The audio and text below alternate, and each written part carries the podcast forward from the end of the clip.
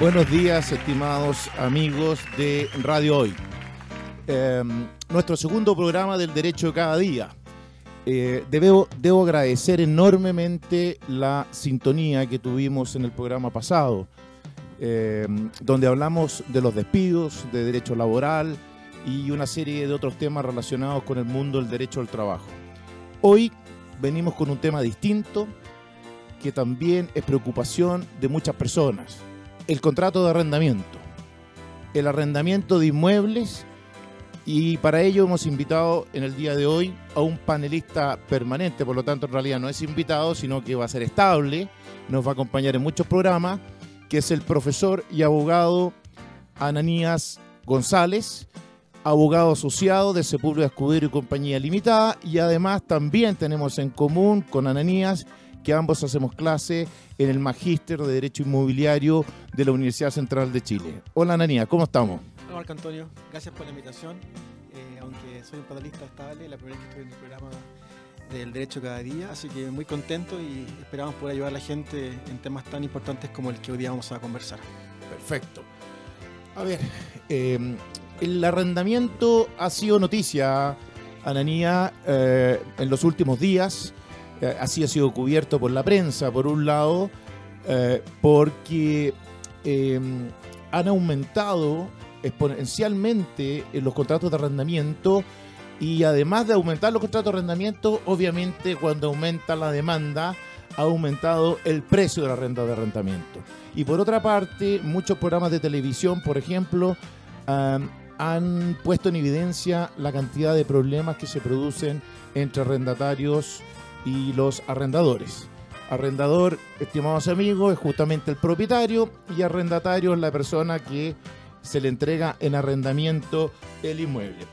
Empecemos por algo súper básico. ¿Cuáles son las formas de este contrato de arrendamiento? A ver, en cuanto a las formas, eh, el arrendamiento es por definición un contrato consensual.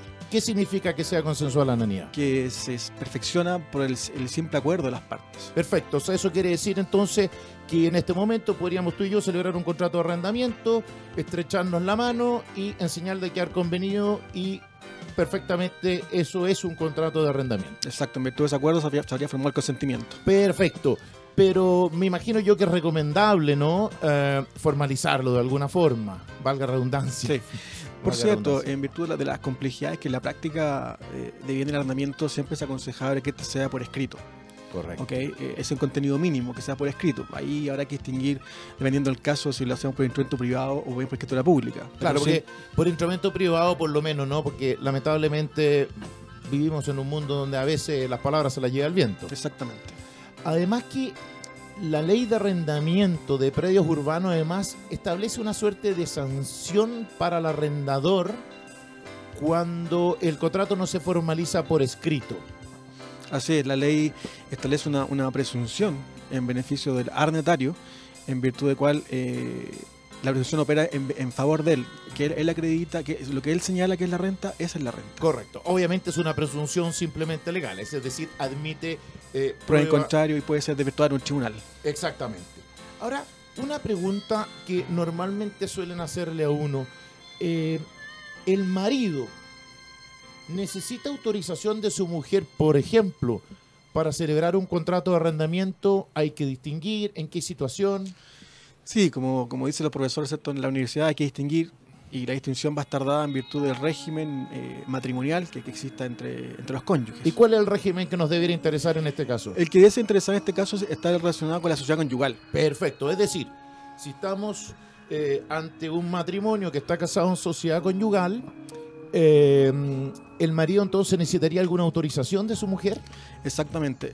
Eh, y va a estar dado en, en, virtud del plazo que tenga el contrato. Perfecto. En el caso de los bienes inmuebles urbanos, ¿cierto? El plazo es de 5 años. Eh, y si excede el plazo de 5 años, ¿cierto? Hay que pedir eh, autorización o a la mujer o en algunos casos autorización judicial. Claro, cuando la mujer se niega, por decirlo de alguna forma, injustificadamente eh, a prestar eh, esta autorización. Otro tema que también se suele pactar en los contratos de arrendamiento es lo que se conoce como el mes de garantía.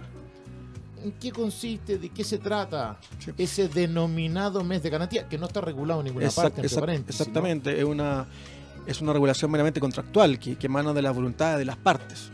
Y en definitiva uno podría, eh, comillas, ¿cierto? para que se entienda, decir que se ha transformado casi en una costumbre. Correcto. Eh, en virtud de la cual, ¿cierto? En general las partes pactan como garantía, ¿cierto? Un mes de arrendamiento. Ya, y, pero, pero esa garantía está destinada fundamentalmente a eh, garantizar, valga la redundancia nuevamente, eh, ciertos deterioros ¿no? del inmueble que pudiera experimentar y a veces también se suele extender a veces para no pagos de ciertos servicios de consumo, etcétera, ¿no? Así es. Ahora, hay un proyecto de ley actualmente, ¿no? Sí, hay un proyecto de ley que es del año 2018, entiendo, que está, está actualmente en primer trámite legislativo, esto es, aún está en la Cámara de Diputados, eh, que tiene por objetivo, yo diría que dos grandes temas. Uno, eh, regular el tema de las garantías y también regular el tema de los subarrendamientos. Perfecto. ¿ya? Y, eh, para proteger y cautelar, ¿cierto? Eh, yo diría el uso y el destino de las propiedades. Correcto, y también tengo entendido que es para regular una serie de problemáticas que se producen con ocasión de la morosidad en el pago también de, la, de, las rentas de arrendamiento. Exactamente. Tú hiciste, tú hiciste recién mención, niña al subarrendamiento. A ver, a grosso modo, ¿cómo, opera el subarrendamiento? Porque en el fondo, hasta el momento estamos hablando del arrendamiento, es decir, donde un arrendador entrega en arrendamiento un inmueble a una persona llamada arrendataria. Exacto. ¿Cómo aparece el subarrendamiento acá? A ver, el subarrendamiento es una forma especial de arrendamiento en virtud del cual el arrendatario en determinados casos se transforma en un subarrendador. Perfecto. Ahora, eh, nuestra legislación regula detalladamente ¿cierto? la figura de subarrendamiento y yo diría que la principal distinción viene dada según el, tipo de contrato de arrendamiento. Y ahí la ley distingue, ¿cierto? El contrato de arrendamiento es eh, a plazo fijo o más de un año, o, bien si el contrato es, es indefinido en menos de un año. Y en virtud de eso, ¿cierto? Va a estar la obligación, en el primer caso, de, que siempre poder arrendar, salvo cláusula expresa que en virtud de la cual mi arrendador me lo prohíba. Y en el segundo caso, ¿cierto? Existe la prohibición de subarrendar a menos que mi arrendador me autorice. Esa es la gran distinción que hace en materia de subarrendamiento. Entonces, para que quede más claro uno a los auditores, eh, eh, en relación con la facultad de subarrendar, tenemos eh, una hipótesis que es la más general, ¿no? En que solo se puede subarrendar en la medida que en el contrato de arrendamiento se confiere esa facultad al arrendatario. Sin embargo, en los contratos de inmuebles habitacionales con plazo fijo superior a un año, la facultad de subarrendar siempre va subentendida, salvo que justamente se estipule lo contrario. Esa sería más o menos, ¿no es cierto?, eh, la situación actual. Bien, vamos a hacer una pequeña pausa.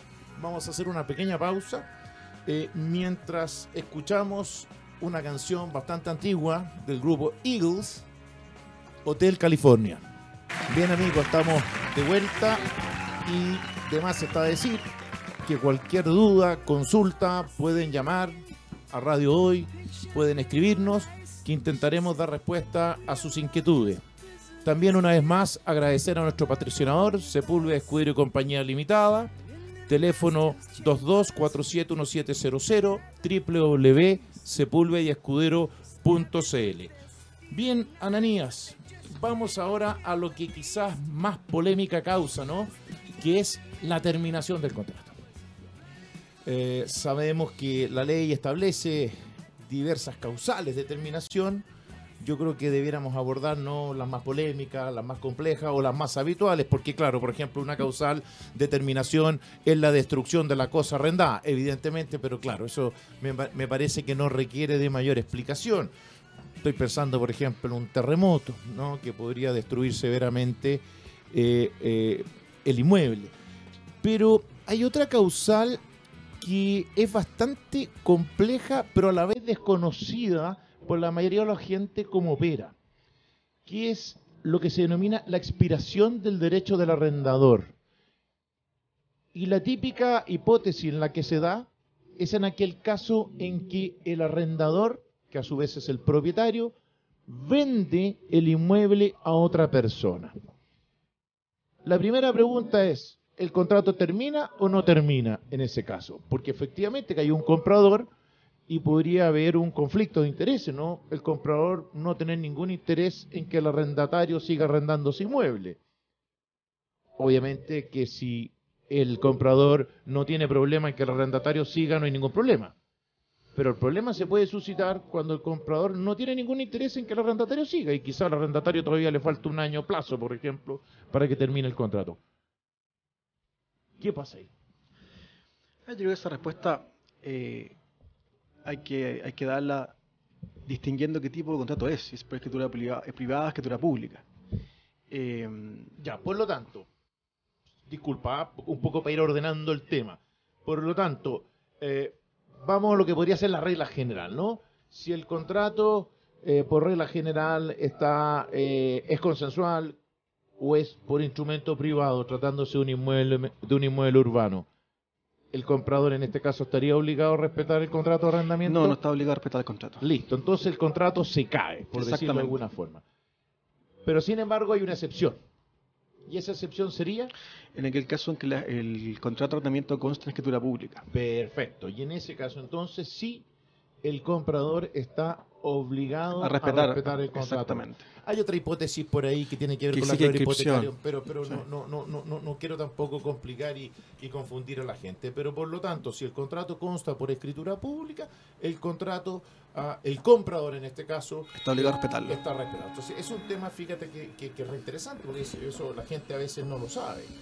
Otra causal determinación uh, es lo que se conoce como el desahucio y me parece a mí que es un concepto sumamente malentendido en la práctica, porque el desahucio es lisillanamente eh, la voluntad unilateral de una de las partes de ponerle término al contrato, cuestión que no es usual porque los contratos normalmente, ¿no es cierto?, no se pueden terminar por la voluntad unilateral de una de las partes contratantes. Sin embargo, tratándose de inmuebles urbanos, la ley respectiva contempla esa posibilidad. ¿En qué caso contempla esa posibilidad, Daniel? Sí, como tú ves, es una excepción al, cumplimiento de los contratos. Y nuevamente la ley, ¿cierto?, nos hace un distingo en virtud del plazo que tenga el contrato. Entonces, en ese sentido, ¿cierto? ¿Qué es lo que la ley dice? Si el contrato es mes a mes o indefinido, ¿cierto? Eh, el desahucio puede ser de dos formas. Un desahucio judicial o bien un desahucio a través de un ministro de fe, en este caso un notario. Ah, importante, ¿ah? O sea, o sea, hasta hace poco era estrictamente judicial. Exacto. Y a partir de una reforma que hubo por ahí por el año 2003, la verdad, cómo pasa el tiempo entre paréntesis. 17 años ya. Sí, sí, cómo pasa el tiempo. Eh, podría también entonces dar este aviso de término a través de un notario público. Exactamente. Ya, y, y, ahí ¿qué, qué, qué, pasa, digamos. Y como tú dices, el, aviso en definitiva es un aviso. el, el, perdón, es un aviso. Y en el caso de este tipo de, de, contrato, ¿cierto? Que es eh, mes a mes indefinido, ¿cierto? La ley establece que hay un plazo, que en este caso, una vez notificado, ¿cierto? El arrendatario, tiene un plazo mínimo de dos meses para restituir el inmueble. Perfecto. ¿Okay? Ahora la ley también va un poco más allá porque dice, ojo, dependiendo de la vigencia del contrato. Ya. ¿cierto? Ya, o sea, si el contrato ha durado un tiempo prolongado. Exacto. el, la ley establece la, no la posibilidad, la, la, facultad que tiene el arrendatario de quedarse un mes por año con un tope de seis meses. Perfecto. O sea, eventualmente, en caso de un desahucio, existiría la posibilidad entonces de que mm, eh, el arrendatario tenga un periodo adicional de seis meses. Hasta seis meses, Hasta es, el, es el plazo. Perfecto. Y eso sucede en los contratos entonces celebrados mes a mes y en los contratos de duración indefinida. Exacto. Dicho de otra forma, entonces, en otra clase de contrato no procede el desahucio. Y la, regla es distinta, de hecho. La ley también hace, eh, hace el distingo en aquellos casos que el contrato es un plazo fijo, o menos de un año, ¿cierto? Ahí la ley dice que solo para el desahucio judicial, esto es el el, arrendador debe iniciar una acción civil en un tribunal, ¿cierto? Pero ahí también, eh, o sea, ya no corre la posibilidad de un desahucio a de un restitución. Exactamente. Y ahí en el fondo lo, que opera, la ley dice, ok, perfecto, procede judicialmente y el plazo que se le da al, arrendatario, en este caso al demandado, es hasta dos meses. Perfecto, o sea, para que quede súper claro, ¿no? Eh, estamos hablando entonces que en un contrato ya de plazo fijo, ¿ah? en un plazo fijo, pero en que el plazo no es superior a un año, la restitución, no obstante haber vencido el plazo, porque eso es lo importante, ¿no? Porque recién hablábamos de contratos mes o contrato de duración indefinida, ahora estamos hablando de contratos a plazo fijo. y el contrato a plazo fijo que no es superior a un año, no obstante que ha vencido el plazo, tendríamos que pedir entonces la restitución por la vía judicial. Judicial. ¿Y ahí goza de algún plazo? Hasta dos meses. Hasta dos meses. Sí. Perfecto, perfecto. Perfecto. Ahora, una pregunta. eh, ¿Cuál es la situación más escabrosa al final del día? Sí, claro, estas son elaboraciones doctrinarias, ¿cierto? En verdad, como tú bien dices, el desabuso no es tan común.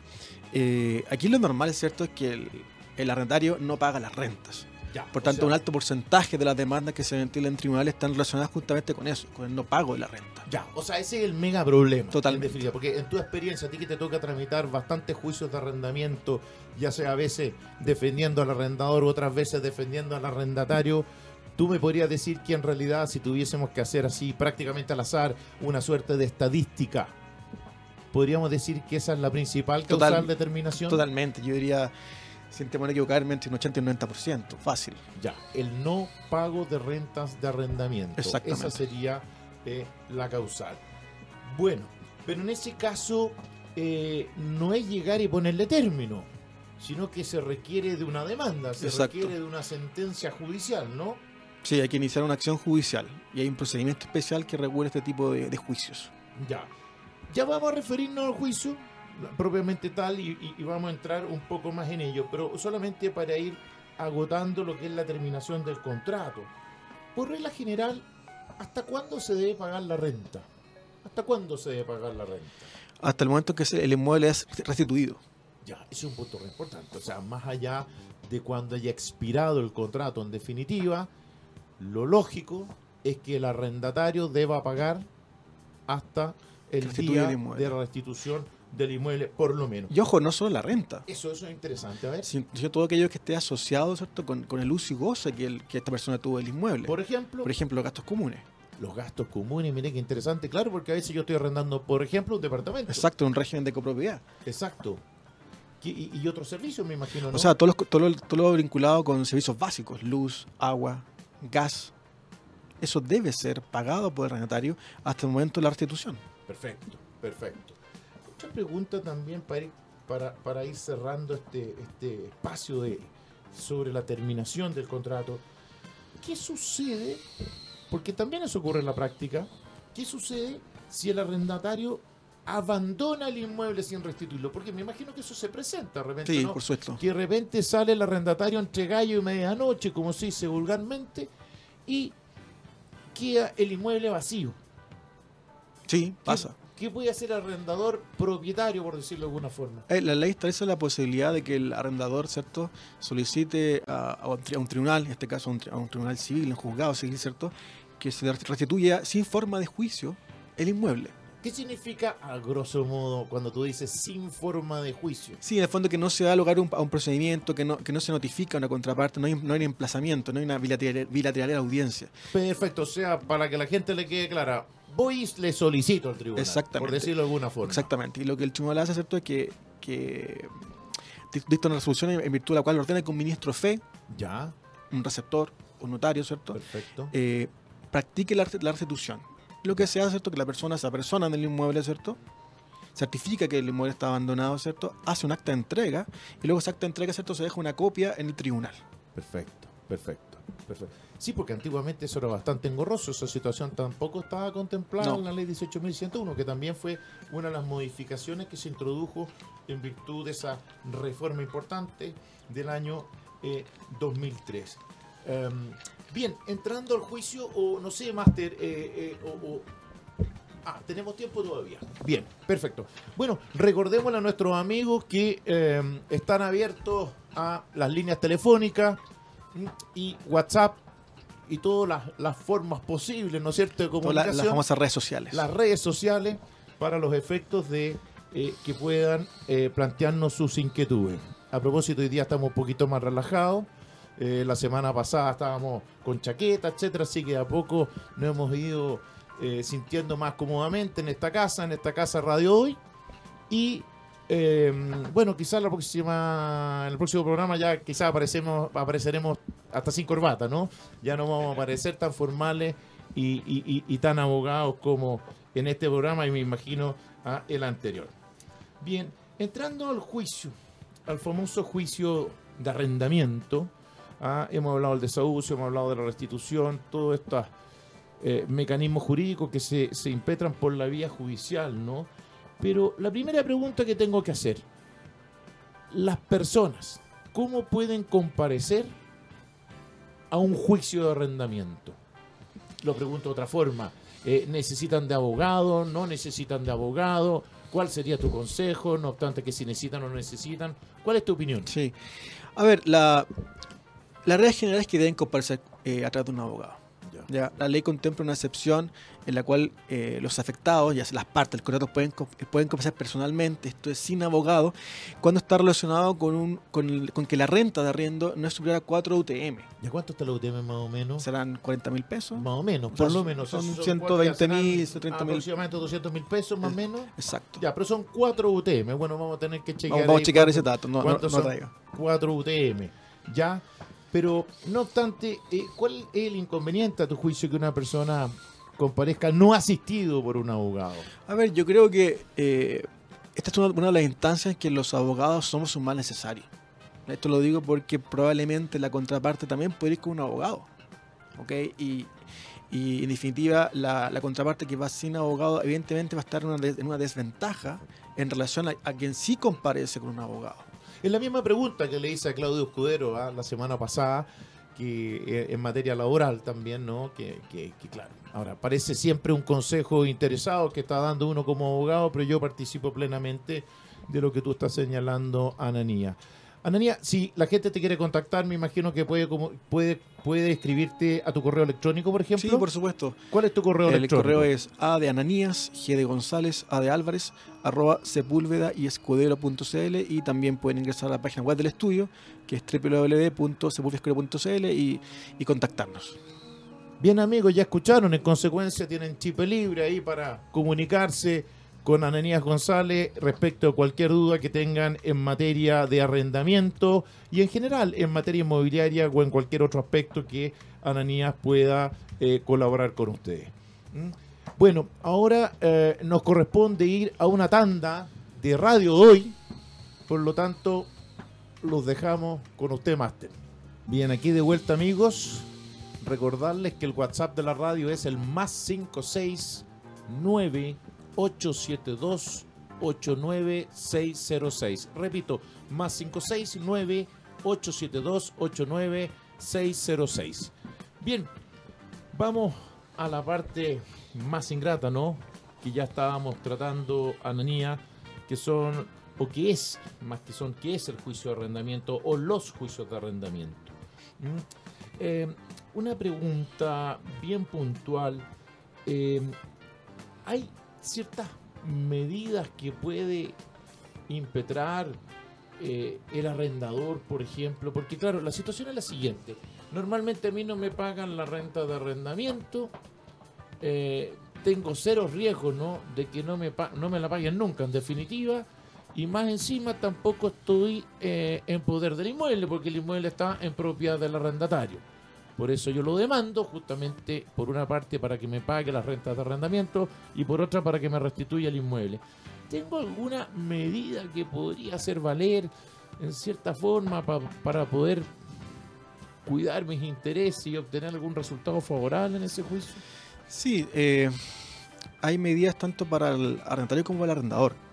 En el- arrendador, Enfoquémonos en primeramente en Sí. el, el arrendador. El arrendador, ¿cierto?, puede, puede ejercer el, el derecho legal de retención Ya. sobre, sobre los bienes muebles que, que guarnecen cierto el inmueble, los bienes muebles que están en el inmueble arrendado. Eso hay que hacerlo, obviamente, eh, judicialmente. Hay que hacerlo en el juicio mismo. Lo normal es que uno lo presenta o lo pide, ¿cierto?, en otro sí de la, de la demanda respectiva de arrendamiento. Eh, y también existe la posibilidad de aplicar cualquier tipo de medida precautoria, ¿cierto?, que, que consagra la legislación, la que siempre se, se recomienda o, o se usa, yo diría más bien por la efectividad de la misma, es la posibilidad, no es la posibilidad, es solicitar ¿cierto? el tribunal eh, que, que embargue dinero en la cuenta corriente del arrendatario. Por ejemplo. Es, es una, una medida bastante eh, eficaz. Ya, ahora una pregunta, otra pregunta, porque la verdad que te he hecho muchas preguntas. Eh, normalmente cuando uno no le pagan la renta de arrendamiento, si uno decide mandar, claro, no cuando no le pagan la primera, después de un tiempo, no, y uno decide mandar por no pago de renta de arrendamiento. En la práctica, normalmente, ¿qué es lo que sucede, Ananía? Cuando una persona empieza a no pagarle las rentas de arrendamiento, en la práctica, ¿qué sucede? ¿En qué se traduce este problema? Normalmente, ¿en qué se termina resolviendo? en la práctica, no estoy preguntando derecho, ahora estoy preguntando lo práctico, lo que sucede en los juicios por no pago de renta de arrendamiento. A ver, en, la práctica, si uno hace una suerte de carta Gantt, ¿cierto? Eh, lo que termina haciendo el arrendador es eh, enviar, enviarle cartas al arrendatario para efecto de que se ponga el día y eh, ya le va mal. Le va mal, ¿cierto? y, lo termina demandando, ¿cierto? Hay, hay, un comparendo, después, después me imagino que veremos procedimientos, pero en la práctica, si entiendo para dónde va tu pregunta, eh, la gente termina llegando a un acuerdo. Termina llegando a un sí, acuerdo. Sí, termina llegando a un acuerdo, ¿por qué? Porque lo que quiere el, el arrendador quiere varias cosas, pero siempre tiene que decir al cliente, pero ¿qué es lo que usted más quiere? Seamos realistas. Y lo que más quiere el arrendador es recuperar prontamente el inmueble, ya sea para venderlo o arrendar a otra persona la persona, el arrendador, no olvidemos, él está percibiendo un ingreso por eso. Y ese ingreso no siempre es por una actividad comercial, ese ingreso es para que la persona pueda incluso comprar remedios. Por tanto, en algún momento se termina negociando con el arrendatario en el sentido de que pague un porcentaje importante, por cierto, de, las la deuda, de, las deudas, ¿cierto? La, renta impaga, ¿cierto? Eh, pero lo que más insiste los clientes es, por favor, que se vaya ahora porque yo tengo que, recuperar la propiedad lo antes posible. Exactamente, para eventualmente hacer el arreglo, ¿cierto? Y salir nuevamente al mercado, ya sea, ya sea a través de un arriendo o, de una venta al inmueble. Incluso una pregunta práctica, otra pregunta práctica, me dio con eso decir una, no, otra pregunta práctica. ¿Se da el caso, por ejemplo, de que con tal esto de recuperar a la brevedad antes de ayer el inmueble, incluso el arrendador está dispuesto a que, a que a renunciar prácticamente a las rentas de arrendamiento que la deudan? Por cierto, va, a depender de la suerte de, esta necesidad que tenga el arrendador, pero hay veces que hay que ser más práctico que, jurídico, ¿cierto? Y uno tiene que tener ahí la, sapiencia como abogado de, orientar bien al, cliente eh, y, entender y saber leer al cliente cuál es su necesidad. Claro, porque yo me imagino que muchas veces eh, no te pagan la renta de arrendamiento porque en definitiva esa persona, por la razón que sea, no tiene los recursos no sé, puede haber perdido el trabajo. Ah, o sea, no pensemos siempre mal de la gente, por favor. O le fue mal en su negocio. O le fue mal un negocio, entonces quizá es mejor, en ese caso, entonces, bueno, hacer la pérdida, como se dice vulgarmente, y recuperar lo antes posible el inmueble. Ahora, el problema está en el otro lado. Aquellos que quieren vivir gratis. Exactamente. Y, y, y, y en cierta forma se, se valen de este procedimiento judicial para tratar de estirar el elástico lo más posible. Incluso hemos visto casos dramáticos donde ya no solamente esta gente sigue viviendo en el inmueble, sino donde hasta lo destruyen. Totalmente. ¿Y ahí, y ahí ¿qué, qué, qué, puede hacer la gente? y también, ¿por qué demoran tanto? A ver, yo creo que demoran tanto por un tema de, transversal a los tribunales que en definitiva eh, están colapsados. Eh, como tú bien dijiste al principio, ¿cierto? Eh, hay un explosivo aumento, ¿cierto? Relacionado con causas de arrendamiento. Em, y yendo a, tu pregunta, eh, eventualmente, ¿cierto? El arrendador, si él, si él, estima, ¿cierto? Que aparte, ¿cierto? Del perjuicio que le, que le, que le, provoca, que le provoca el no pago de las rentas, hay un perjuicio porque se destruyó el inmueble, él también tiene la posibilidad, ¿cierto? De ejercer una demanda de son de perjuicios. Correcto puede demandar perjuicio. Ahora, va a depender si cobra o no cobra, de cuál es el patrimonio de ese arrendatario. Y, nuevamente volvemos, al principio, como tú bien dices, si esta persona no tiene, no tiene un patrimonio, en definitiva esa demanda no tiene, nunca llegará a un buen puerto. Correcto. Bueno, por eso en cierta forma, eh, eh, y eso quizás lo omitimos en su momento cuando hablamos del contrato al principio del programa, es que muchos contratos de arrendamiento eh, hoy por hoy incluyen la figura lo voy a hacer en términos poco jurídicos, ojo, de un aval.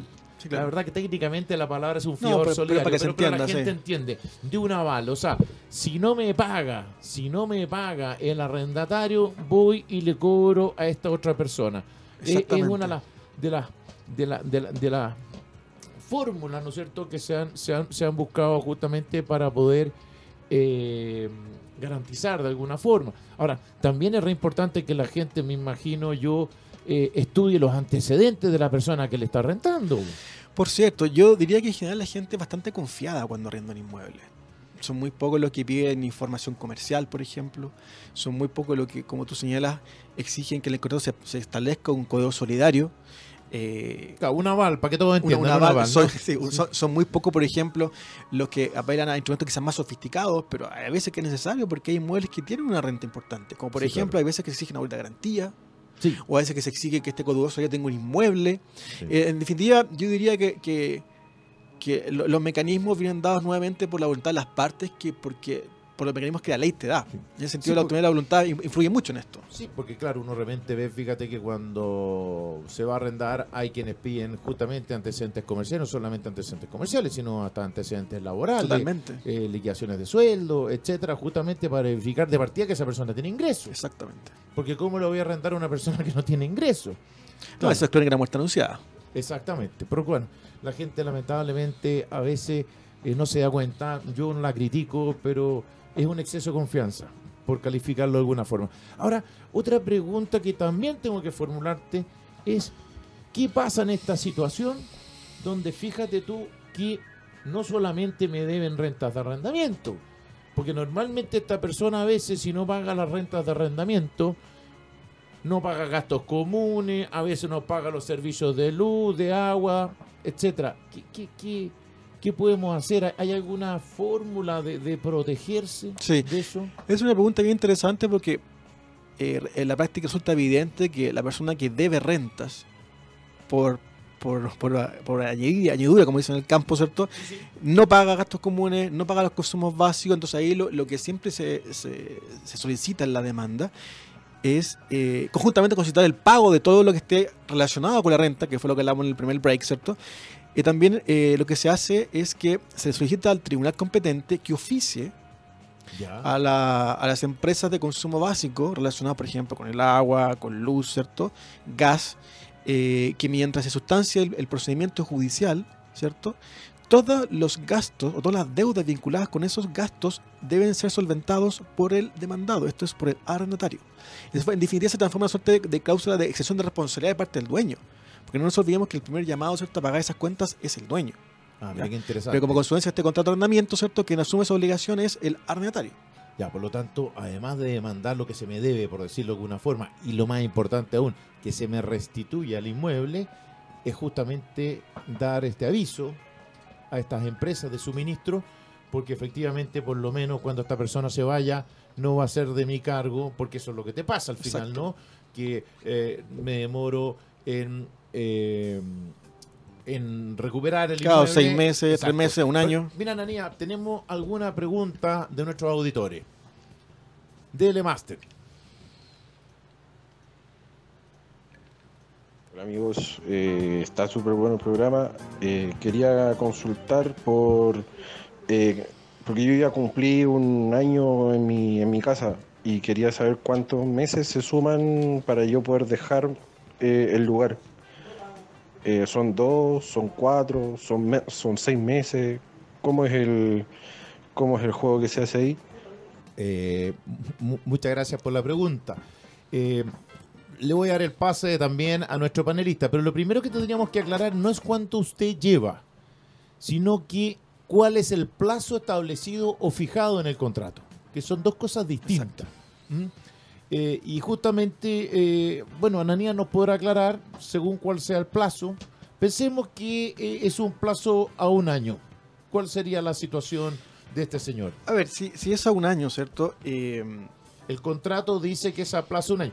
Ojo, el contrato perfectamente puede contemplar, y esto es algo que no dijimos, Ananías, que haya una suerte de renovación automática. Y eso usted lo tiene que revisar en su contrato, señor.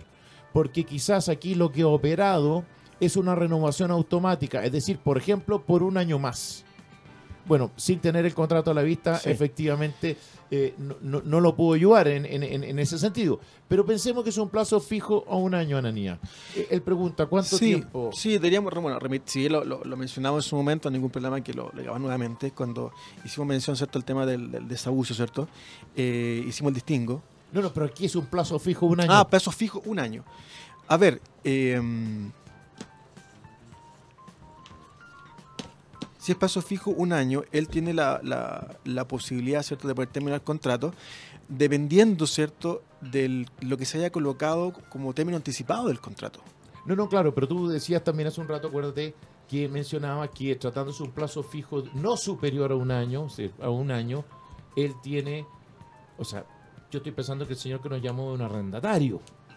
Por lo tanto, este señor le tendrían que solicitar judicialmente la restitución del inmueble. Exacto. Y él tendría, además, un plazo de dos meses. Hasta, hasta dos meses. Hasta de dos, meses. Eso sería. Ahora, si es un contrato mes a mes, que no creo que sea así, o de duración indefinida. Ahí se aplica, hay- la, se aplica la, primera regla que tiene hasta seis meses en virtud de y la ahí versión que sí se habla de desahucio, que puede ser justamente una terminación unilateral. Y ahí está lo que decías tú, Pananía. En eso, ¿cuál- ¿cuáles eran los plazos ahí que tú nos Claro, en decías? el fondo es de dos meses hasta seis meses en virtud de la vigencia del contrato. En el fondo es un mes por año, Un hasta un año. tope de seis meses. Claro, en en caso que él plantea, claro, él tiene hasta dos meses pensando que es un año y él está llamando la calidad de arrendatario. Claro, por eso le reitero, es muy importante lo que establece su contrato en cuanto al plazo del mismo. Según eso podemos determinar ah, con mayor fineza eh, su pregunta. Bueno, cualquier cosa se puede poner en contacto con Mel por último con Ananía. Sí, perfecto. Estamos dispuestos a ayudarlo lo que corresponda. Exactamente. Bien, volvamos entonces a lo que estábamos hablando acerca del, de este, a veces verdadera odisea, ¿no? Que, que es la terminación del contrato por no pago renta de arrendamiento. Y la odisea normalmente es para el arrendador, prueba de ello es que incluso tenemos en actual trámite entonces una ley que intenta Un proyecto de ley. eh, Un proyecto de ley, perdón. Un proyecto de ley que intenta justamente mejorar estas problemáticas que se le presentan ya no al arrendatario, sino al arrendador cuando sus arrendatarios no le pagan la renta de arrendamiento. Ahora, pensemos lo siguiente. Eh, el arrendador no paga, el arrendatario, perdón, el arrendatario no paga. Podría pagar el subarrendatario, pensemos que este señor, ¿no es cierto? Yo arriendo la propiedad, te la arriendo a ti, Ananía, yo arrendador, tú arrendatario, y tú se la subarrienda aquí a nuestro máster. Y resulta que tú, Ananía, que estás obligado en virtud del contrato, no me pagas la renta de arrendamiento. Podría venir el máster aquí y pagarnos, pagarme, no pagarnos, pagarme la renta de arrendamiento. Eh, sí, la ley establece la posibilidad de que aquí el señor Master, ¿cierto? Eh, pueda pagar la renta insoluta al arrendador, ¿ya? Y una vez que él paga, ¿cierto? Él tiene el derecho a, a exigir al, a su subarrendador, para que se entienda al arrendatario, En este caso a ti. en este caso a mí, ¿cierto? Tiene, tiene el, el derecho a exigirme que yo le reembolse, ¿cierto? La cantidad que él pagó.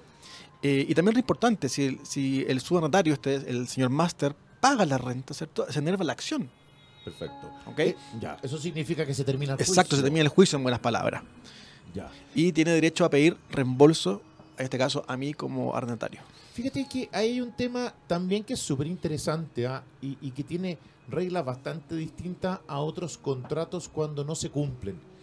Porque aquí sucede algo bastante especial. En el caso que yo decida ponerle término, porque, a ver, normalmente en el mundo del derecho, cuando una de las partes incumple alguna de sus obligaciones, la otra parte tiene derecho para solicitar, por ejemplo, la resolución del contrato. De decir, mire, usted incumplió y como usted no cumplió, yo no quiero seguir adelante con este contrato y solicito lo que se denomina la resolución, en este caso terminación, para hacerlo bien se sencillo del sí. contrato, la terminación. Sin embargo, tratándose del no pago de renta de arrendamiento, aquí hay una situación bastante eh, eh, particular. ¿O no? Eh, es cierto, porque el, el- el demandado, ¿cierto? Ya sea el arrendatario o el caso que tú mencionabas, de su- el subarrendatario, él puede, aunque yo tenga toda la intención, ¿cierto? Como demandante de terminar el contrato, por no pago de renta, siguiendo el ejemplo, ¿cierto? Él puede extinguir la acción pagando la renta. Entonces, en el fondo, uno se puede quedar, comillas, para que se entienda, clavado, ¿cierto? Con un arrendatario, ¿cierto?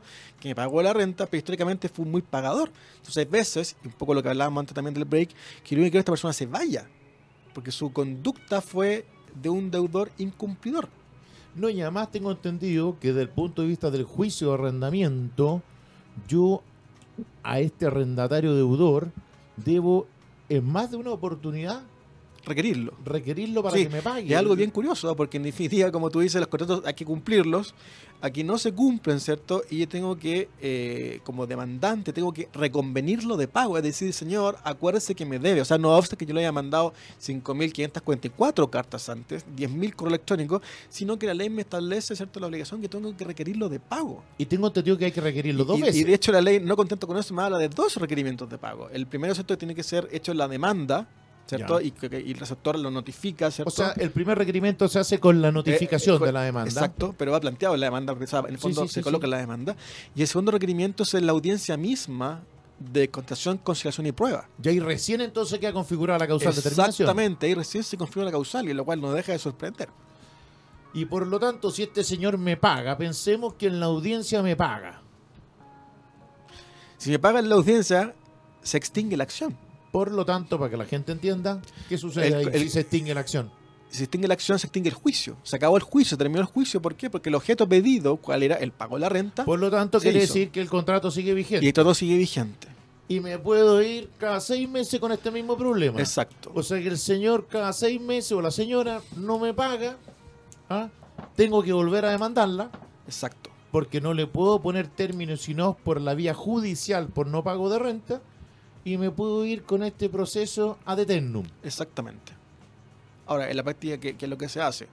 Que se coloca en un retrosivo o en subsidio, que aunque me pague la renta, igualmente como demandante quiero terminar el contrato. Entonces ahí nuevamente recurrimos a la figura del desabucio o de o de la restitución. Pero el desahucio no aplica. Pero, pero es un tema, en el fondo, como bien dices tú, que... que- No, pero ahí yo disculpa, Manani, aquí me va a salir lo profesor. Yo sé que usted me está contando lo que sucede en sede de tribunales. Exactamente. Pero de verdad, creo que los abogados que hacen eso, que no, yo sé que no es su caso, usted me está contando, digamos, lo que sucede, es porque son muy raquete ignorantes. Porque eso es imposible. Sí. Porque el desahucio procede, y esto lo digo ah, como profesor de Derecho Civil, ah, procede solamente en los casos que la ley lo establece. Y, y jamás va a proceder un desahucio cuando es, ¿no es cierto?, por ejemplo, en un contrato a plazo fijo. Bueno, tú lo explicaste súper bien al principio. Ahora, claro, salvo que, salvo que en el contrato se me confiera la posibilidad de ponerle término unilateralmente al contrato. Eso sí se puede Sí, estipular. claro, por autonomía de voluntad de las partes, sí. Exactamente. Pero yo creo que esa pedida que hacen algunos abogados, y no algunos, Varios. varios abogados de esto en subsidio, sino desahucio, eso la verdad que es absolutamente eh, lunático, por decirlo No, de sí, forma, es, ¿no? del, es del todo un precedente, pero, pero lamentablemente la práctica sí se hace y, y aquí nadie, nadie- nadie nos está escuchando entre nosotros. No, no, Hay no, algunos sí, sí. tribunales, ¿cierto?, que sí lo aceptan. Bueno, aquí en realidad... en Y ahí este- entramos ahí en otro costal. Sí, en este mundo, la verdad que se han visto muertos cargando adobe también, así es que... Pero bueno, ahora, di- yo sigo preocupado con el tema de los subarrendatarios. Tan preocupado estoy que este proyecto, ley al que tú haces referencia, también se ocupa de los subarrendatarios. Porque fíjate que el día de mañana, claro, yo voy a iniciar un juicio y te voy a demandar a ti, que tú eres mi arrendatario. Primero, yo no tengo ni la menor idea si a ti se te ocurrió Subarrendar. Porque a veces, ojo, hay mucha gente que no subarrienda todo el inmueble. Por ejemplo, hay gente que eh, subarrienda. Una parte, una, Una pieza. pieza, por claro, ejemplo. exactamente. ¿Cómo lo hacemos? Y con esto vamos a tener que ir cerrando porque el programa se nos ha pasado volando. ¿Cómo podemos hacer para que eh, lo, lo obrado en este juicio sea oponible al subarrendata- al subarrendatario tuyo en este caso? A ver, la, la- la- la legislación establece, ¿cierto?, de que cuando el receptor, ¿cierto?, notifica la demanda al arrendatario, ¿cierto?, le pregunta si existen o no subarrendatarios. ¿Ok? Eh, Ya, ok, y, y hay subarrendatario. ¿Qué tenemos que hacer? Hay que notificarlo Ya, perfecto. O para, sea, para, para hacerle ponible el juicio. En definitiva, para que sea oponible el resultado de este juicio, debemos también notificar Exactamente. a estos subarrendatarios o a estos subarrendatarios, como dice por ahí, a personarse a si es necesario en el juicio. Bueno, la verdad, Ananía, que se nos ha pasado volando el programa del día de hoy. Esperamos muy sinceramente eh, haber podido ah, iluminar, ilustrar en algo a nuestros auditores eh, y reiterar el WhatsApp más 569-872-89606 y contarles que la próxima semana eh, estaremos analizando otro tema también de gran relevancia que es aquello que dice relación con el divorcio, la compensación económica y las pensiones de alimentos, que es un tema que yo sé que es sumamente relevante eh, para muchas personas. Un abrazo grande, estimados amigos. Muchas gracias, Ananías, por habernos acompañado. Y Muchas gracias, Marco Antonio, y espero que se repita esta oportunidad. Creo que quedamos cortos del tiempo, faltan muchas cosas por conversar, pero ya habrá otra oportunidad. Así que muchas gracias. perfecto, un abrazo. Adiós, amigos, que estén muy bien. Hasta el próximo martes.